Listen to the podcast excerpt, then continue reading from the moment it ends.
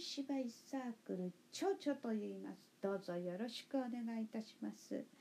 蝶々は2022年結成40周年を迎えます。イエイ。1982年に結成されたこの紙芝居サークル蝶々兵庫県宝塚市にあるサークル団体でございます。宝塚市といえば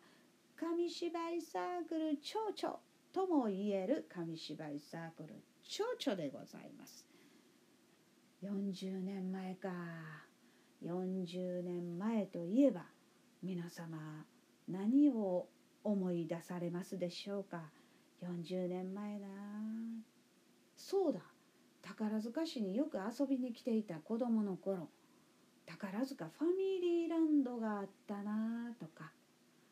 宝塚の歌劇はもうずっとあったなって大体ねこう関西大阪県とかああいうところではですねテレビ、えー、見ると大体宝塚の歌劇の特集とかやってたんですよね。そうなんですよ。今日は宝塚の日や言うてテレビでねこう舞台を見ていたんですよね。ほんと楽しいひとときでございました。そういった思い出がございますね。えまだピチピチやんってそうなんですね。結成時の皆さんはですね町長の皆さんはですねもういいお年なんでございますね。それでもバリバリ紙芝居サークル町長で活動されておられたんですね。まだ産声を上げていない皆様もおられたんじゃないでしょうか。いや産声を上げた瞬間やでっていうね40年前の皆さんもおられるのではないでしょうか。こうやってね振り返るということも結構楽しいことだなと思います。そうなんです。1982年に結成されました。そしてもう40周年を迎える紙芝居サークル蝶々でございます。すごいですよ。受賞歴というのがございましてですね40年間の歩みの中で1994年兵庫県楠木賞というのを受賞賞をいただいておられるんですね。そして2010年子どもの読書活動優秀活動優秀実践団体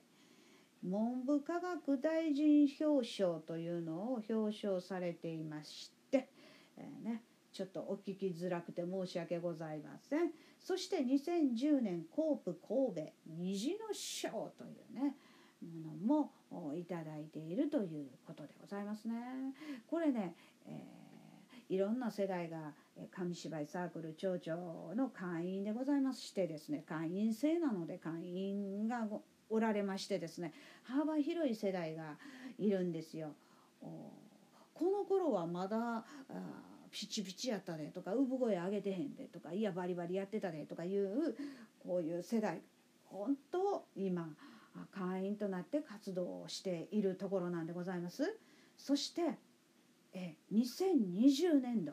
すごいんですね。そこまで歩んでこられたんですよね。歩んできていろんな会員さんが絡んでやっとこう今に至るんですけれども、まあ、2020年度宝塚市市民文化賞をいただきました。おめでとうございます。ね、紙芝居サークル蝶々は本当たくさんの歩みを続けてきた団体なんでございますね。えー、えー、えー、会員制と言っておりまして。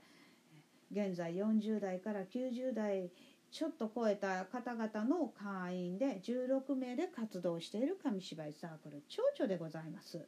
まあ、活動場所といえばですね宝塚市中央図書館2階の研修室毎月第2火曜日朝の10時から12時半お昼の12時半まで定例会を行っておりますそして毎月第4火曜日は朝10時からこれまたお昼の12時半まで定例勉強会をしているんですね。で紙芝居を持ち寄ってですね、えー、紙芝居こう抜いたらええんちゃうかとかこれはこう思うねんとかこうだああだやあだそうだと言いながら紙芝居の勉強会をしている日なんでございますね。そして紙芝居サークル町長は地域、まあ、宝塚市の育成会に訪問紙芝居をして、えー、いたり訪問してね紙芝居を講演させていただいていたり、まあ、図書館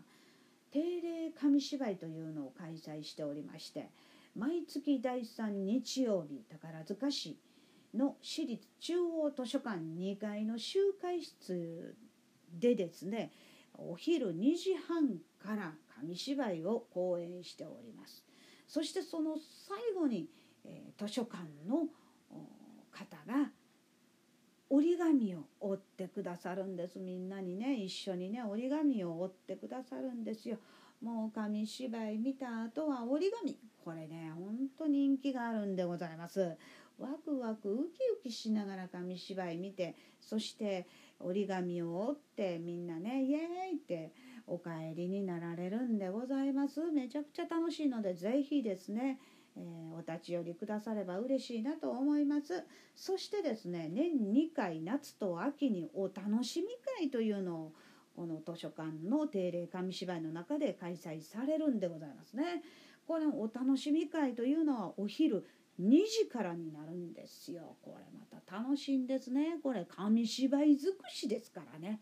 すごいですね。図書館で紙芝居が見れるって不思議ですね。不思議というか、まあ、楽しい世界でございますよ。はいそして紙芝居サークル町長年に、えー、3回ぐらいは講座やイベントを開催しているんです主催で。えー、手作り紙芝居講座これは夏休みの企画なんですけれども図書館で手作りの紙芝居講座を開催しているんですよ。これも人気な講座でございましてあっという間に定員が埋まってしまうんですね。まあ、今年もですねたくさんのまあ、ちょっと規模を小さくしてそれでも来てくださいましてですね受講してくださいましてですねそしてこういう時代なので、えー、今年は本当に、えー、もう初の試みで Zoom で発表会をさせていただいたんですね。これは本当に初の試みでした。